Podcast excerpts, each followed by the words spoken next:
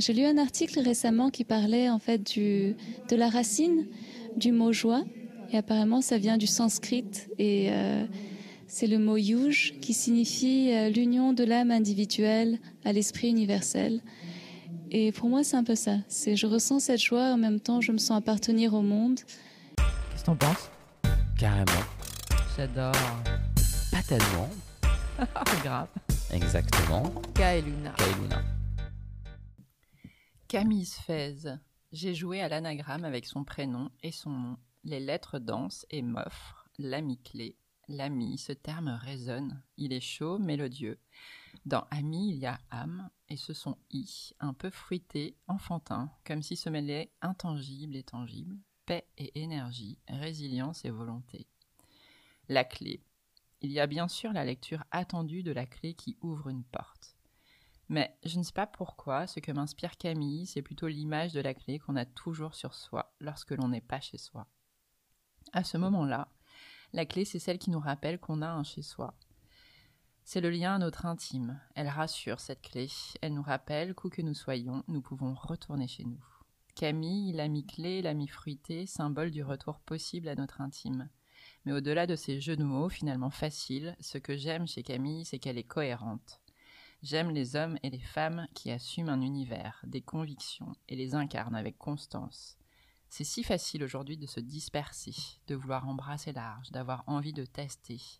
Camille dit ce qu'elle fait, et surtout elle fait ce qu'elle dit. Elle vibre son monde, elle est légitime de fait. Alors nous qui aimons tant la diversité, les univers des femmes et des hommes qui ont des choses à dire, nous sommes touchés de ce moment avec une femme qui s'engage à accompagner les hommes et les femmes à embrasser leur vulnérabilité, à réveiller leur part de féminin pour plus de liberté à être. Bonjour Camille. Bonjour, je suis super touchée de, de cette présentation. Merci de m'accueillir. Bah, avec grand plaisir.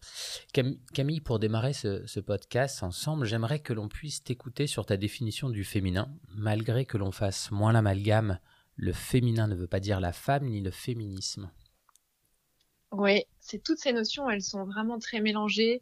Donc quand on parle de féminin, on, on a l'impression de parler du genre féminin, donc des femmes. En effet, donc c'est pas c'est pas ça la définition. Euh, le féminin, c'est pas non plus la féminité, qui seraient les attributs, euh, voilà, peut-être super plus ou moins superficiels qu'on attribuerait aux femmes. Euh, pour moi, le féminin, c'est une partie qu'on porte tous à l'intérieur de nous, hommes et femmes. C'est une polarité. Et on porte cette polarité masculine et la polarité féminine. Euh, mais peut-être contrairement à ce que je vois beaucoup et ce que j'ai sûrement contribué aussi à, diffuser à un moment comme message, qui croit que le masculin c'est le yang et le féminin c'est le yin. En fait, cette vision-là, euh, c'est une vision assez tardive dans la dans la pensée taoïste. Euh, et traditionnellement, cette opposition masculin-féminin, en fait, elle colle pas au yin et au yang. Mmh. Euh, donc euh, pour moi, le féminin, c'est plutôt euh, la définition d'Annick de Souzenel qui me qui m'intéresse, en tout cas avec laquelle je résonne. Elle dit que le féminin, c'est ce qui nous permet de rentrer en contact avec le mystère des choses. Donc c'est, on peut dire, l'image de, de cette coupe qui est qui est là et qui reçoit, qui est fécondée, qui qui est euh, voilà ensemencée d'une d'une dimension mystérieuse. Euh, pour le dire plus simplement, le féminin, c'est ce qui me permet d'être émerveillée devant euh, un coucher de soleil, par exemple. Donc c'est cette, cette disposition intérieure à l'ouverture, en fait. Euh, évidemment qu'on a tous, hommes et femmes, euh, voilà. Mmh. Bah, c'est en, pour résumer en, en quelques mots. Mmh, c'est une bonne entrée en matière, ensemble. Une disposition à s'émerveiller. C'est joli. Mm. D'où euh, le fait qu'on aime le féminin. Camille, comment cette pratique du féminin sacré est-elle venue à toi? Est-ce que tu peux nous parler des intentions qui ont ensuite euh, motivé ce choix d'en faire finalement un projet de vie? En tout cas, c'est comme ça qu'on le ressent. Oui, alors moi, au début, c'était vraiment une question de la question que je me suis posée. En tout cas, quand j'avais une vingtaine d'années, c'était euh, qu'est-ce que ça veut dire d'être une femme? Euh, Est-ce que je suis juste un être humain? Est-ce que je dois, gommer quelque chose de mon identité de femme pour faire partie de ce monde?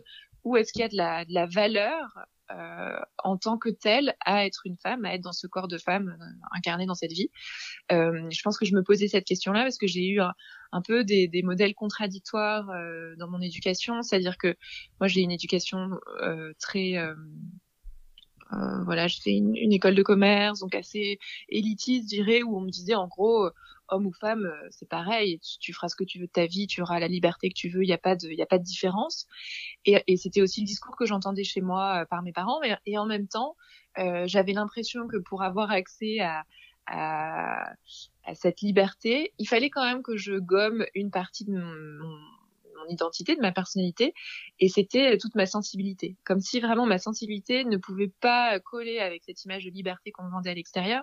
Et donc ça, ça m'a vraiment, euh, euh, voilà, je, ça m'a vraiment questionné. Je me disais, mais est-ce qu'il y a un endroit finalement où cette sensibilité euh, elle a quelque chose de, de positif. Donc c'est aussi ce qui fait que je me suis euh, ensuite assez vite euh, redirigée, que j'ai repris des études de psycho, etc. Mais du coup cette question de qui je suis en tant que femme, euh, ça m'a amené à rencontrer voilà des espaces de, de développement personnel, je dirais, dédiés aux femmes, dans lesquels j'ai commencé à comprendre qu'il y avait peut-être euh, une transmission qu'on m'avait pas faite et euh, un, une valeur en tant que telle à être une femme et pas juste à être la femme que je suis quoi.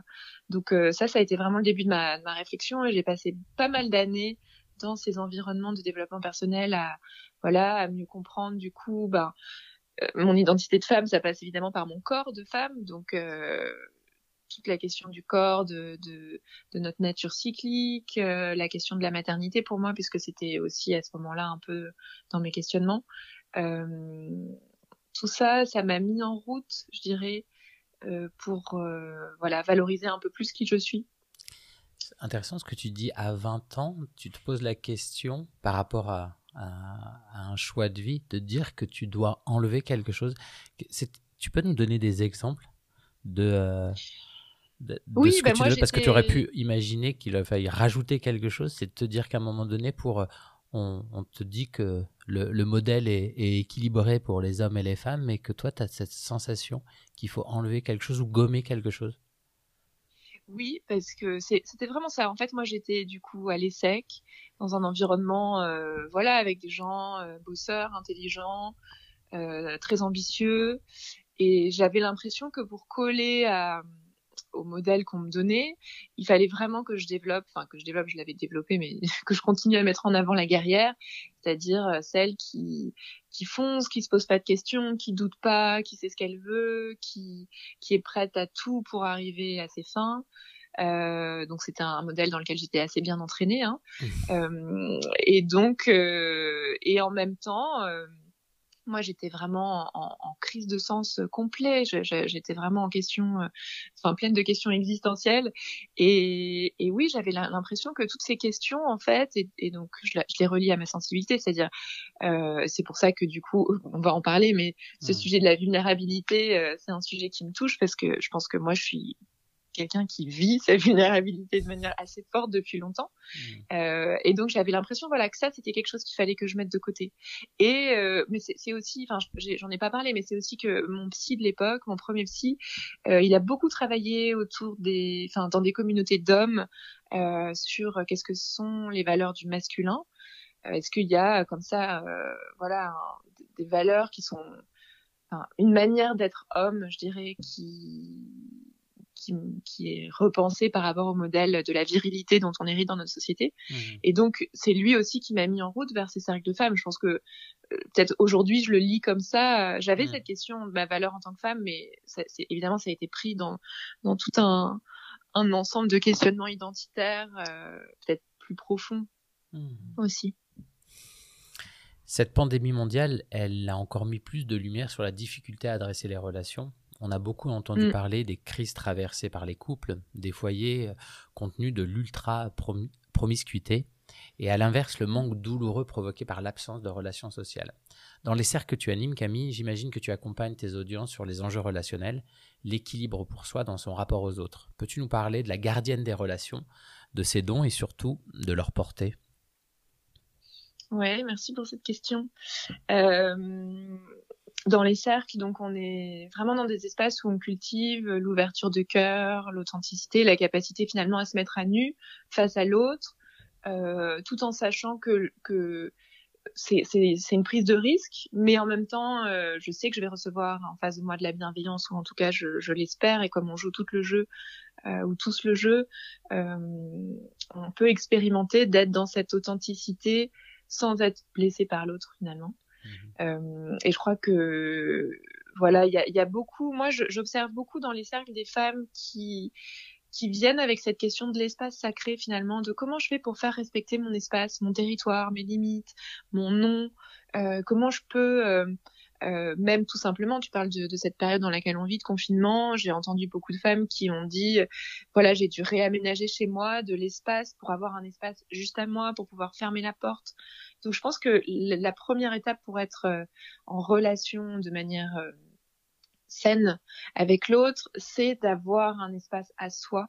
Euh, je dis, quand je dis ça, c'est pas forcément un espace dans sa maison, mais je veux dire avoir conscience qu'il y a autour de moi ce, cet espace sacré. Euh, tu parles de la gardienne des relations. Je ne sais pas si tu fais référence au, au livre de Jamie Sams, Les 13 mères originelles. En tout cas, voilà, ça, ça, me fait penser à elle.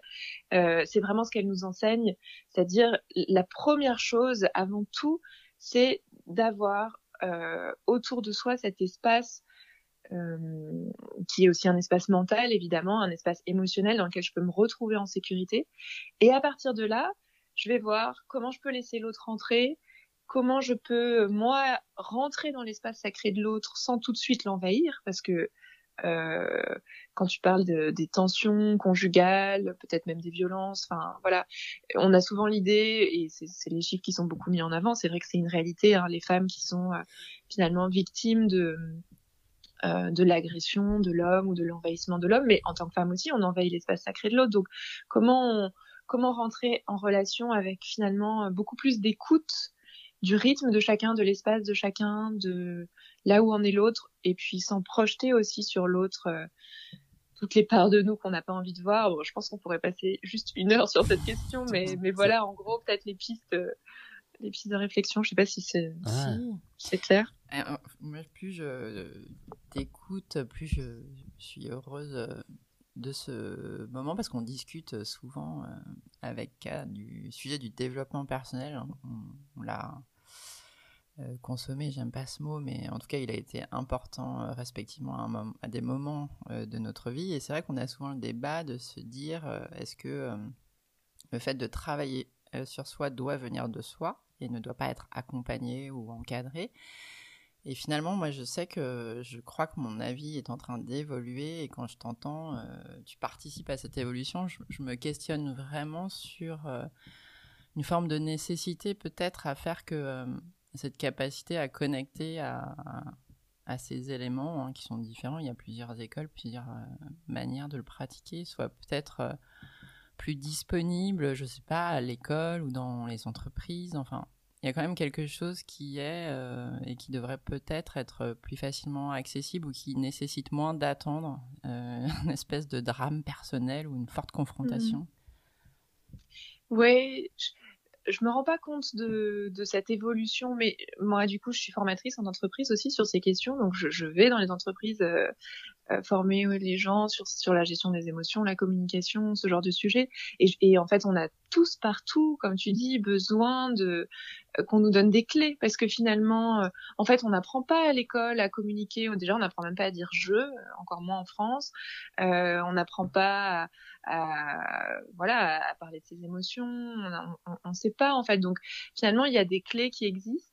Euh, et c'est vrai que, ben, c'est, je sais pas, ce, serait bien que ça rentre, comme tu dis, dans ces espaces d'entreprise, d'école, etc.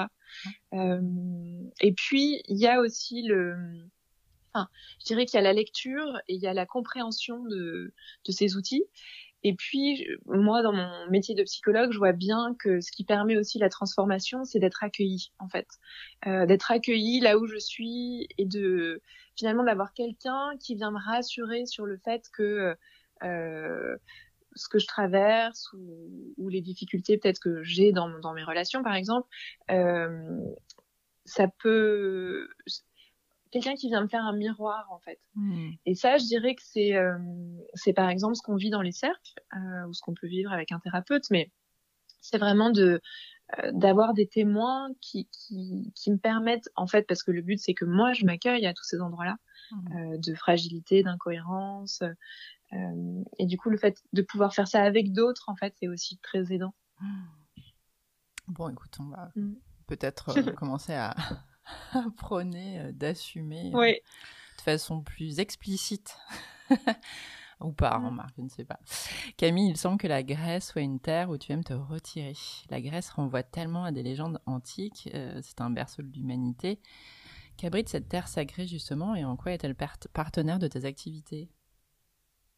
En fait, moi, je, je, je me sens très proche de cette terre. Euh, de sa douceur. Euh, alors, je pense que ça parle de mes origines parce que mon père est tunisien, donc euh, peut-être je retrouve en Grèce quelque chose de voilà de, de ce, ce, pays, la Tunisie, dans lequel je vais plus beaucoup aujourd'hui.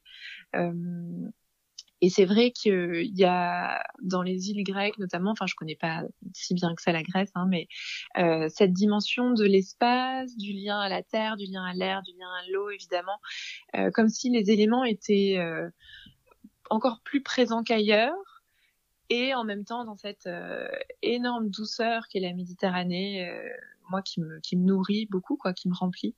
Euh, et c'est vrai que voilà, bon, là les choses sont un peu en arrêt, mais mais je trouve ça magnifique de pouvoir euh, pratiquer, ben moi j'ai été plusieurs fois en Grèce pratiquer le chant spontané par exemple avec Christophe Boyer ou, ou avoir des cercles de femmes ou pratiquer du yoga, enfin pouvoir être dans son corps, dans cette sensibilité avec l'environnement comme partenaire quoi, être partenaire des éléments c'est ouais, c'est magique. Mmh. C'est vrai que souvent, mmh. souvent l'environnement, quand tu vis, il est, euh, on oublie à quel point il est euh, ce contexte, ce lieu choisi il est énorme. Il amplifie encore plus euh, soit les apprentissages ou les ressentis. Ouais, complètement. C'est en fait là-bas, moi j'ai l'impression que je, il suffit que j'aille sur cette terre et, je reçois un certain nombre de, oui, d'informations, de connexions, de d'intuitions énormes quoi.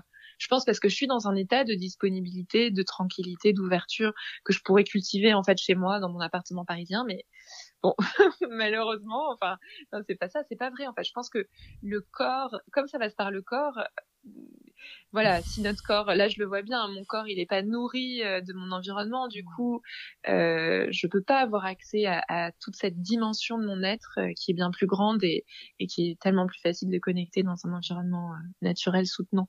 Mmh. C'est joli l'environnement soutenant.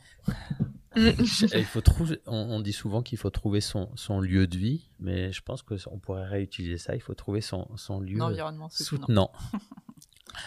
Alors, Camille, tu connais le travail euh, de, de Jerry Hyde, je, crois. Il adresse euh, la vulnérabilité des hommes et l'héritage sociétal qui a refusé à l'homme de connecter euh, à sa part de féminin. Les femmes, dont, pardon, les femmes ont, j'imagine, une part de responsabilité. Quel rôle peuvent-elles jouer pour leur permettre de se réapproprier cette source? Oui, euh, je connais euh, grâce à Maï, enfin un petit peu de loin le travail de Jerry, mais j'ai vu leur film euh, Remarkable Men mhm. qui est absolument magnifique et, et ça vraiment ça m'a fait beaucoup penser à ce travail que je, que je dont j'ai été témoin aussi avec mon, mon, premier psy qui travaillait beaucoup avec les hommes dont j'ai parlé tout à l'heure. et il y a vraiment cette idée que en fait finalement ce qui me touche aussi c'est que je parle de ma difficulté, la difficulté que j'ai eue avec la sensibilité euh, et, ce que tu dis, voilà, Jerry, il, parle exactement de la même chose, c'est-à-dire comment on peut reconnecter à notre vulnérabilité dans un monde qui est construit pour la virilité. Ça me fait aussi penser au livre d'Olivia Gazalet, hein, le mythe de la virilité. Hommes et femmes, on se construit contre cette vulnérabilité, contre ce qu'on appelle fragilité, faiblesse, euh féminité. Euh, et donc collectivement, on est, on est, on se construit comme ça. Euh, et donc en fait là je réponds pas du tout à ta question, mais pour répondre à ta question, euh, voilà comment comment les femmes peuvent euh, peuvent aider les hommes. Euh, je, bah, alors si plusieurs... tu veux, par rapport à ça, c'est ce qui m'a touché moi dans le dans le film de, mm. de Jerry de, de Maï, c'est qu'à un moment donné, en tout cas, on entend, elle le dit, je crois Maï, elle nous le disait, qu'elle n'avait pas envie d'entendre une parole vulnérable des hommes Et c'est vrai que Mmh. il y a Ouais. aussi euh, quand euh, cette parole vulnérable, cette sensibilité exprimée chez les hommes, j'ai l'impression que il y a peu des terrains d'écoute chez eux. Ouais, exactement. En fait, c'est à ça que je pensais, c'est-à-dire il y a quelque chose vraiment dans le fait d'exprimer sa vulnérabilité qui touche à la honte. Mm. On la montre pas notre vulnérabilité parce qu'en fait on en a honte tout simplement parce que c'est pas socialement accepté et, et les hommes ils ont encore plus à tenir cette image de euh, voilà de celui qui, qui tient les choses, qui ne qui n'a pas de faille, euh, qui est euh, bah, dans notre société dans, dans l'héritage qu'on a euh, le protecteur, euh, voilà, celui qui tient, qui sait, etc. Donc, je pense que pour un homme, c'est encore plus difficile que pour une femme de montrer sa vulnérabilité. Et du coup, les femmes, bien sûr, doivent jouer ce rôle de d'être capable d'accueillir Mm. euh, mon expérience, parce que du coup, j'ai quand même participé longtemps à des cercles mixtes et genre, je, je, je le vis encore aujourd'hui. Mon expérience, c'est en fait quand un homme euh, parle euh, avec vulnérabilité de ce qu'il vit, enfin partage voilà ses difficultés ou je trouve ça tellement je trouve ça tellement fort enfin je trouve ça tellement beau quoi vraiment d'être capable en sachant que c'est braver encore plus parce que ça demande du courage en fait. Euh, braver encore plus d'injonctions sociales qui nous demandent et qui demandent aux hommes de tenir euh, moi ça me touche énormément en fait. Euh, donc oui je pense que ça les femmes ont un rôle à jouer dans leur capacité à entendre. C'est tout à fait vrai ce que ce que dit Maï. Et puis dans le enfin, je pense que moi, en, en tout cas, mon expérience, c'est ça, c'est dans mon couple ou même dans mes relations, quand moi je me montre vulnérable, quand moi je vais oser dire des choses bah, qui me coûtent un peu et en même temps, je vois bien qu'ils viennent plus de mes profondeurs, ça amène l'autre aussi en face et donc l'homme en face à le faire. C'est-à-dire que évidemment, ce serait pas juste d'attendre des hommes qui se mettent à nu et puis de voir ensuite ce que moi je fais, quoi. Mmh. Je suis plutôt du genre à dire, je me mets à nu la première et puis, et puis ça va amener l'autre à cet endroit-là aussi. Mmh. Donc, euh, ce que tu disais, c'était à la fois euh, peut-être euh, tendre la main en le faisant soi-même et euh, accueillir ouais. quand euh, l'autre se. Ouais. Mmh. Oui, tout à fait. Parce que je crois qu'en fait, et c'est pour ça que ça revient sur cette question des relations, c'est-à-dire ce que je suis capable de me donner à moi, je vais pouvoir le donner à l'autre. Mais si je suis pas capable, moi, déjà, de d'accepter l'inconfort de cette vulnérabilité, parce que c'est pas confortable quand je dis à l'autre, euh, voilà, que j'ai peur, que je ne sais pas, que je suis en colère, que je suis triste. Mmh. Euh, je, c'est assez inconfortable en fait. Mmh. Donc euh, c'est être capable de me donner à moi et puis du coup en miroir ça va ça va me permettre de donner à l'autre cette euh, cet accueil. Bah, merci pour cette réponse pour le coup euh, pleine de nourriture. Quels sont selon toi Camille les endroits du globe qui portent en leur sein les racines du féminin sacré? Et puis euh, je sais que tu aimes les 13 mères originales mais peut-être que tu as d'autres légendes qui te touchent sur le sujet. Oui, en fait, euh, alors il y a un magnifique livre, si, si les auditeurs et les auditrices sont intéressés, qui s'appelle La femme tambour, qui a été écrit par une américaine, Len Redmond, qui raconte, en fait, elle, elle, elle est percussionniste professionnelle, enfin elle était plutôt, et elle a fait 15 ans de recherche archéologique. Je pense aussi au livre de Marie-Jacques Imboutas, euh, Le langage de la déesse. En fait, il y a beaucoup d'archéologues qui se sont intéressés à, au culte de la déesse mère, euh, présent tout autour du bassin méditerranéen pendant la préhistoire. Euh, donc on retrouve beaucoup de, de, euh, de vestiges en, en Turquie, euh, mais vraiment en Grèce évidemment, mais tout autour du bassin méditerranéen, on se rend compte que cette, cette déesse, donc avant l'arrivée du langage, de l'écriture plutôt, avant évidemment l'arrivée de, de l'agriculture et du patriarcat, cette déesse, elle était vénérée sous plein de noms différents, avec plein de légendes différentes, mais qui étaient toutes, qui avaient toutes la même essence en fait. Et et voilà, je trouve que c'est, enfin moi c'est un, un, une période de l'histoire qui me fascine depuis quelques années. Euh, et une des histoires qui me qui me plaît beaucoup, c'est le, le, le mythe, je dirais, le conte, je sais pas très bien le mythe d'Inanna.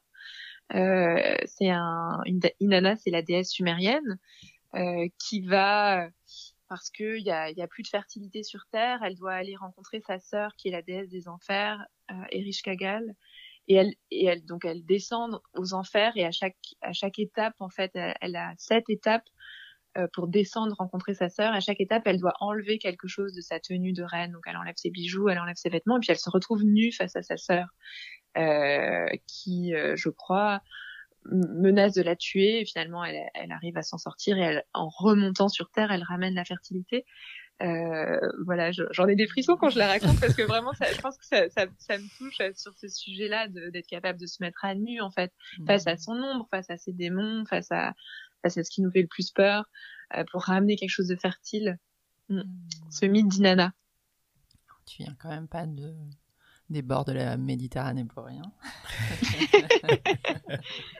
c'est ça. Peut-être quelques héritages, on ne sait pas. Des légendes comme ça installées. Mm. C'est drôle parce qu'en nous écoutant quand même juste ce, matin, je, sens à quel point la vulnérabilité, mais chez l'homme et chez la femme, elle est souvent quand même une énorme preuve d'amour quand elle est euh, exprimée et qu'elle peut être accueillie quand même. Mm. Ouais. C'est vraiment oui, quelque ça. chose. Mais qu'on nous a jamais, au, final, et tu le disais très bien au démarrage de ce podcast, tellement transmis. C'est-à-dire que j'ai l'impression qu'il y a plein d'endroits, des carrefours, des interstices où il suffirait de pas grand-chose pour que au moins on nous explique. Et puis après, nous, on en hmm. fait l'expérience. Mais euh, et souvent sur ce terrain amoureux se révèlent très rapidement euh, bah, ces, absences ou ces manques. Quoi.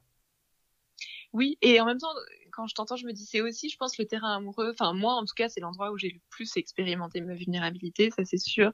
Et là où j'ai le plus appris aussi. Euh, euh, de, de ça. Enfin, en ce moment, c'est un sujet dont je parle beaucoup là depuis un an ou deux, mais aussi parce que dans mon couple, euh, depuis un an ou deux, je, je l'expérimente très fort, ou en tout cas, je l'ai expérimenté beaucoup. Donc, je crois que c'est ça, c'est c'est changer de regard, voir que c'est en lien avec le courage et l'ouverture de cœur. L'amour, c'est c'est ça, quoi. Hmm. Quand j'ouvre mon cœur, euh, euh, je me sens plus vulnérable. Et alors, la, la, part de masculin chez les femmes, comment elle se révèle en, en 2020 J'imagine que tu prônes un juste équilibre masculin-féminin. Est-ce une pratique quotidienne que de les faire s'harmoniser? Et tu le disais encore plus sur le, terrain amoureux. Oui, alors en fait, du coup là, tu vois, je, vois y a des incohérences dans ma dans ma pensée, ou en tout cas, je ne sais pas très bien comment construire les choses, mais euh, il y a en tout cas un équilibre à trouver entre yin et yang et, euh, et le, donc le masculin qui serait le yang, même si je, vous ai dit que dans la pensée taoïste c'était pas le cas, mais en fait quand même socialement on est tous construits avec beaucoup de yang. Euh, on doit faire, on doit montrer, on doit produire, on doit avancer, on doit construire, on doit avoir des réponses, on doit avoir le dernier mot. Enfin, tout ça, c'est, c'est de l'ordre du yang, en fait. Euh, et donc, je pense que, enfin, en tout cas, moi, je vois beaucoup de femmes qui viennent plutôt à la recherche d'une autre polarité, donc de cette dimension euh, euh, ben de plutôt de l'écoute, je dirais, pour le mettre une grande catégorie. Euh, comme s'il y avait, comme si on, est quand même dans une société où il y a un excès de yang. Mais comme tu dis, ce qui est à rechercher, c'est l'équilibre, parce que tout ce qui est en excès finalement est perverti, donc est, euh, est euh, disproportionné ou est caricatural. Donc comment je peux cultiver l'opposé de toute cette euh, vitesse, euh, certitude, euh, désir de conquête pour retrouver un équilibre. Et donc pour ça, je pense qu'il faut développer ce abandonner une partie de, de, désir de conquête, de certitude pour faire place à l'écoute, au doute, au mystère. et finalement, ouais, à l'observation exactement. Et finalement, c'est plus en nourrissant l'autre polarité que vraiment, enfin, en tout cas, dans mon expérience, c'est ça. Mais je vois bien, enfin, je dis ça et en même temps, je pense à, des femmes et, moi, c'est aussi un travail que j'ai fait, c'est-à-dire que moi, dans ma dans ma construction identitaire, euh, j'avais beaucoup de colère face au mal dominant, on va dire, et face à, il y avait probablement des choses de l'héritage paternel, mais euh, voilà de tous ces hommes je sais pas des médecins qui savaient pour moi donc il y a il y a aussi besoin intérieurement je pense en tout cas moi j'ai eu besoin de restaurer le l'or la, la, beauté de euh, ce que je projette mmh. sur les hommes et sur cette polarité yang mmh. euh, donc il y a beaucoup de, en fait c'est vraiment un espace de réconciliation quoi ouais, de pardonner euh, aussi et de pardon. Enfin, on parlait de la relation amoureuse, mais forcément, toutes ces projections que j'ai pu avoir sur les hommes, sur le masculin, sur euh, la virilité, euh, c'est aussi des, des, endroits où j'ai dû, dans mon couple, euh, aller regarder ce qui se rejouait, nommer, apaiser, pardonner, euh, réconcilier. Mmh. Parce que, encore peut-être une dernière chose que je sens que j'ai besoin de dire c'est aujourd'hui je suis femme. Enfin, en tout cas, moi j'ai une croyance hein, qui est que je, je suis aujourd'hui incarnée dans un corps de femme, mais probablement j'ai vécu dans d'autres vies dans des corps d'hommes. Donc j'étais de l'autre côté du miroir. J'ai été du côté des bourreaux, des abuseurs, euh, de ceux qui avaient le pouvoir, du mal dominant. Euh, et donc finalement, c'est aussi, je pense qu'il y a vraiment quelque chose qui m'aide. En tout cas, cette idée-là, elle m'aide à sortir du rôle de victime, quoi. Je suis pas du, du bon côté euh, ou du ou du côté des faibles qu'on devrait maintenant protéger, pas du tout. Je crois que je suis, euh, voilà, j'ai vécu une mémoire euh, cellulaire des deux côtés pour prendre du voilà, recul euh, à cet instant-là de ta vie. exactement, travailler sur la mémoire cellulaire, c'est exactement ça. Pour continuer un petit peu sur cet équilibre masculin-féminin, c'est vrai que on se pose souvent la question, on, anime aussi régulièrement avec Luna des groupes en, entreprise, et c'est vrai que quand tu as un groupe, prenons une dizaine de personnes, euh, j'aime bien souvent aussi équilibrer ce masculin-féminin. Tu sais, c'est ambition masculine, réalité mm. féminine. Et je pense qu'un groupe peut être aussi nourri d'une notion de, j'allais dire, du masculin, de, de, agir, ce que tu dis, de montrer, de prouver, mais avec mm. aussi, dans ce groupe, et là de façon plus mm. globale, euh, besoin à un moment donné d'une réalité beaucoup plus euh, féminine, quoi, en tout cas d'écoute. Et je pense que c'est important. En fait, cette harmonisation, elle est au travers de l'individu, mais elle peut jouer sur un groupe, elle peut être beaucoup plus globale. Oui, complètement, parce qu'en fait, c'est ça, c'est-à-dire que si on revient juste encore à cette pensée taoïste des, polarités, euh, c'est ça ce qui est fécond, c'est qu'il y ait les deux. Et de toute façon, en fait, je pense que c'est une illusion de l'esprit de croire qu'il peut y avoir que euh, une polarité qui est présente. En fait, les deux sont présents. Donc il y en a peut-être une qu'on masque, qu'on n'exprime pas, mais en fait, quand il y a une polarité, il y a les deux. Et c'est vrai que le fait de les de les révéler et même euh, tout simplement dans un dans une dans un groupe qui soit mixte, par mmh, exemple. Euh, la mixité, c'est vraiment fécond. Euh, ça permet aux uns et aux autres de pouvoir piocher à l'extérieur, parce que j'ai parlé tout à l'heure des projections, donc projeter sur l'autre des choses que j'ai en moi que je reconnais pas, mais aussi de voir l'autre à l'extérieur manifester quelque chose qui est en moi et que je m'autorise pas à manifester. Euh, bah c'est très euh, euh, empowerment, enfin je sais pas, ça, ça m'aide à me développer quoi.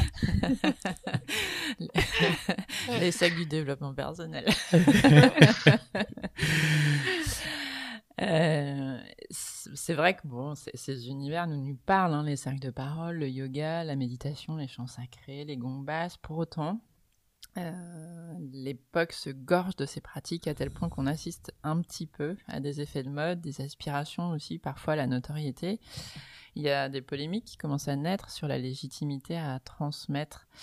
Mais peut-être que ce n'est pas du tout ta lecture, toi qui es si euh, tolérante et ouverte. Et en quel cas, comment vis-tu cet engouement avec euh, les avantages et inconvénients induits?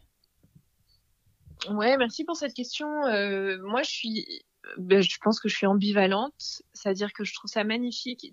Donc, dans tout ce, tout ce que tu as cité, euh, moi, je vais parler surtout des cercles de femmes parce que c'est, je dirais, c'est un espace que je connais, mais évidemment, je pense que c'est vrai pour d'autres espaces. C'est-à-dire que par exemple, pour animer un cercle de femmes, il n'y a pas besoin de formation. Il n'y a pas besoin de diplôme, il n'y a pas besoin d'être psychologue, il n'y a pas besoin de, il y a besoin juste d'être une femme et de, et d'être capable de, euh, de tenir l'espace, je dirais. Et donc ça fait que ça, c'est un des espaces qui se développent énormément et c'est chouette. Et en même temps, c'est pas parce qu'il n'y a pas de formation qu'il faut pas un certain nombre de qualités ou de ou de ou d'expérience ou et donc du coup, il y a moi je rencontre parfois des femmes qui me qui me disent qu'elles ont été euh, mal accompagnées ou mal accueillies dans ces espaces. Et donc ça m'interroge beaucoup sur euh, je pense que ça, c'est vraiment quelque chose de l'ère du verso dans laquelle on rentre, c'est-à-dire que tout est disponible, euh, tout le monde, il n'y a plus un gourou qui dit euh, voilà comment il faut faire et tout le monde applique à la lettre de manière pyramidale euh, la vision du chef. Euh, donc ça, c'est vraiment très, je pense, très sain et, hyper créatif et vivifiant et je trouve ça vraiment euh, génial de vivre dans une époque comme ça. Et en même temps, ça nous demande de développer notre discernement. Mmh. Euh, parce que sans discernement, bah oui, en fait, je peux aller voir n'importe qui, mais, mais bien sûr que moi, je vais pas être nourrie de n'importe qui. Euh, je, je, si enfin, mmh. En plus, tu parles du yoga, par exemple, il y y a mille sortes de yoga. Et dans ces mille sortes de yoga, il y a à chaque fois des milliers de profs qui font euh, un yoga à leur manière. Donc, ça, ça, demande, je pense, vraiment cette, cette offre qui est... Euh, euh, voilà, porté par des effets de mode. Mais en fait, derrière les effets de mode, je pense qu'il y a un vrai désir euh, qui est à honorer et à voilà, oui, à honorer, euh, de se reconnecter à qui on est, d'aller euh, intégrer cette dimension de notre être peut-être qui nous dépasse de manière plus grande dans notre vie, trouver du sens, aller mieux. Enfin, tout ça, c'est vraiment des choses, je pense, qui, qui sont cet élan hyper positif. Et en même temps, ça demande de euh, développer notre vigilance, notre capacité à écouter. Est-ce que avec cette personne je me sens bien? Est-ce que dans cet espace je me sens bien? On m'a dit que c'était quelqu'un de super, mais en fait, moi, cette personne, elle, elle correspond pas du tout à mon énergie. Donc voilà, je pense que c'est c'est sûrement, enfin, c'est sûr, mmh. c'est mille fois plus intéressant, mais en fait, ça demande vraiment de revenir à sa, à son libre arbitre. À sa royauté, quoi. Mmh. Ouais, à son libre arbitre, exactement. Mmh. À trouver le terrain qui nous correspond. C'est vrai qu'à un moment donné, quand euh, il y avait euh, peu de dimensions de développement personnel, tu allais un peu dans quelques endroits, et aujourd'hui, ça te demande peut-être un peu plus d'acuité avec toi-même, à savoir si au final, euh, c'est la bonne, c'est le bon terrain, quoi. Ouais, c'est ça. Et puis aussi, je pense euh, qu'il y a une forme de consommation de ces espaces. Enfin, je, je le vis aussi. Hein. J'ai eu tellement besoin dans ma vie de mettre du sens, de comprendre, de me sentir plus armée, etc. Que j'ai beaucoup cherché de réponses dans ces espaces de développement personnel. Et, et, je, et je vois bien qu'aujourd'hui, bon, ma vie de maman et de, de, femme active et tout ça fait que je peux pas faire tout ce que j'aimerais. Mmh. Mais, mais du coup, il y a, y a, je peux reconnaître chez moi, en tout cas, ce désir d'aller consommer, en fait consommer ces espaces et finalement là encore je je m'approprie pas mon propre pouvoir quand je fais ça. Enfin je pense qu'il y a un moment en tout cas où c'est important d'aller se nourrir du, du, développement personnel et de, de toutes ces offres qu'on peut trouver. Et il y a un moment où euh, de toute façon on le sait l'intégration elle se fait dans dans le silence dans la retraite dans voilà dans revenir à soi quoi. On partage. Pas de parti pris mais quand même un peu. Un petit peu alors, j'aime l'idée qu'à l'origine, il y avait tout et surtout le plus juste pour nous. Par ailleurs, on prône l'innovation, le changement, la transformation. il est à la fois évident que l'innovation nous a apporté beaucoup de choses positives, et paradoxe, il est aussi évident qu'il faille se reconnecter à ce que nous avons d'originel. Quelle est ta vision d'une cohabitation durable entre source et progrès, Camille? Euh, je trouve que c'est une question difficile. En tout cas, c'est une question, je me rends compte, à laquelle j'ai pas beaucoup réfléchi. Euh, disons que alors, je, je, ne sais pas, en fait, je parlais tout à l'heure de la préhistoire, euh, de cette mhm. époque où les femmes étaient des prêtresses et jouaient du tambour.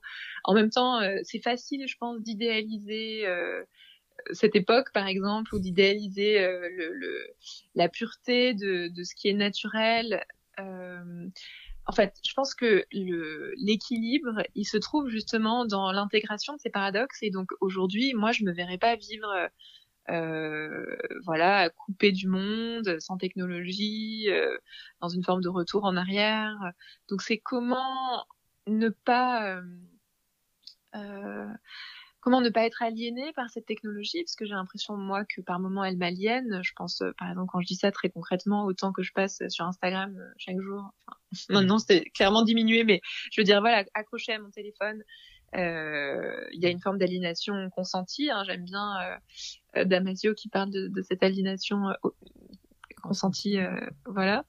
Et en même temps enfin voilà pour, cette question elle, elle me euh, j'ai vraiment envie d'y répondre dans ce que je peux vivre aussi quand moi-même je traverse des paradoxes. C'est-à-dire que c'est pas de dire il y en a un des deux qu'il faut choisir, c'est vraiment prendre les deux en même temps. Et c'est là où il y a la créativité. Euh, c'est vraiment d'être, euh, de faire encore plus de place en fait, encore plus d'accueil à la technologie et quelque chose qui serait de l'ordre de la nature, de d'originel.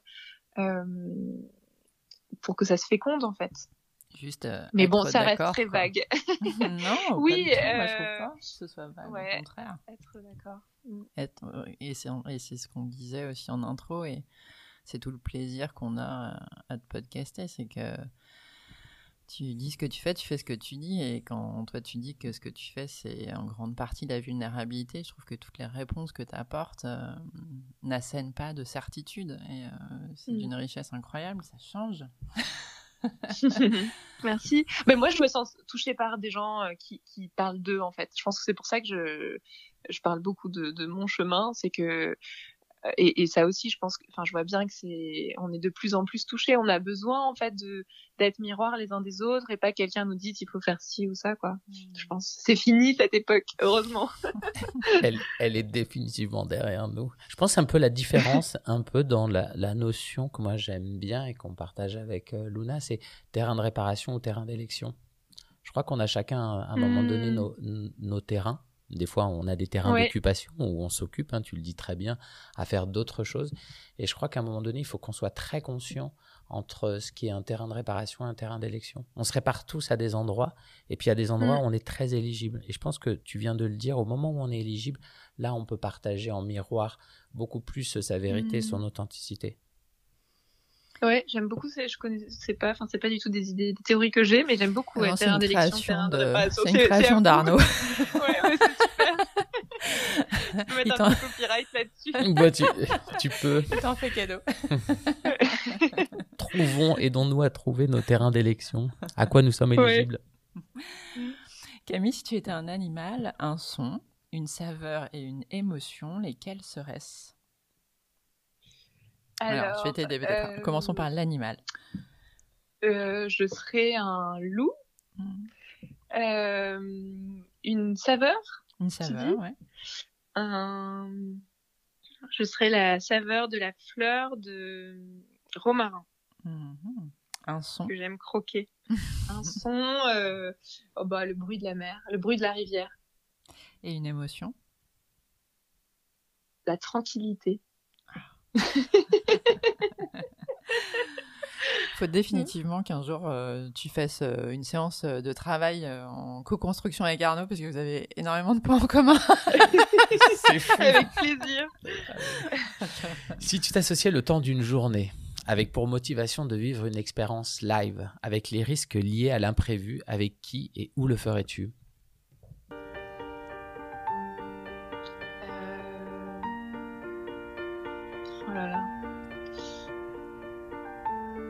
Je ne sais pas. Je, crois que bah, voilà, on a beaucoup parlé de Grèce euh, depuis tout à l'heure. Enfin, en tout cas, c'est assez présent là dans nos échanges. Je crois que j'irai faire de l'apnée euh, dans le temps bleu. Voilà, je rêve en fait de découvrir l'apnée. J'ai une de mes amies, Leina Sato, qui est apnéiste euh, et qui me qui me fait découvrir. Enfin, pas découvrir, mais du coup, qui, voilà, qui est des images sur comment c'est de, de, plonger à 20 mètres sous, sous la mer. Je crois que c'est ça ce que j'aimerais ce que j'aimerais faire un nom d'une île, comme ça on va se projeter, ça va nous faire du bien. Amorgos, Milos, Naxos, ou pas forcément les Cyclades, vous partirez où? Amorgos. Amorgos. C'est sûr. En bleu, apnée. D'accord. Ok. Et eh ben Oui, définitivement là. Faut... faut y aller là. C'est son île. que ça fait deux mois que je suis enfermée, non? Euh... Et du coup, si devait finir ce podcast parce que quand bien même on a envie de le continuer, on aurait juste une euh, dernière question à te poser. Quelle est la valeur la plus précieuse qu'on t'ait transmise et en quoi t'accompagne-t-elle au quotidien? Euh, je crois que mes parents m'ont transmis beaucoup d'ouverture euh, d'esprit et d'ouverture à l'autre. En fait, je, je pense que l'un et l'autre, ils venaient de, de milieux sociaux assez différents, de cultures différentes, de religions différentes, et du coup, euh, ouais, cette curiosité de de la différence de l'autre. Je pense que c'est vraiment une valeur euh, que j'ai que qu'on m'a transmise, que j'ai reçue d'eux et qui me et qui me porte aujourd'hui. Mm. Merci à eux pour ça. Ouais, ouais. Alors avant de finir, comme le disait Luna, les questions de Kailuna. Qui ou quoi, Camille? Qui ou quoi? Ouais. Euh, qui? Romantique ou passionné Romantique. À deux ou ensemble? À deux. Intuition ou vision? Intuition. Conscience ou authenticité? Conscience, allez. Créative ou imaginative? Créative. Merci beaucoup Camille. Merci, Merci beaucoup à vous deux. Camille pour ce moment et euh, j'en profite et je le fais jamais pour remercier Luna pour l'ensemble des personnes que l'on podcast. Et on en est pratiquement aujourd'hui à peut-être 12 13 podcasts. Et vraiment euh, c'est un tel plaisir de travailler avec Luna et d'avoir autant de diversité. Voilà, je voulais juste le préciser. Comme ça. Et j'en profite que ce soit ton podcast pour le faire. Un peu de miroir à une forme de sensibilité. Et je te remercie pour ça en tout cas aussi, Camille. voilà, tu arrives à faire que les gens euh, assument une forme de vulnérabilité. la preuve par l'exemple. Juste par la voix et ce moment partagé euh, ensemble. Comme qui dirait Arnaud, ton terrain d'élection peut-être. Exactement. Merci beaucoup Camille. Merci. Merci Camille. Merci à vous.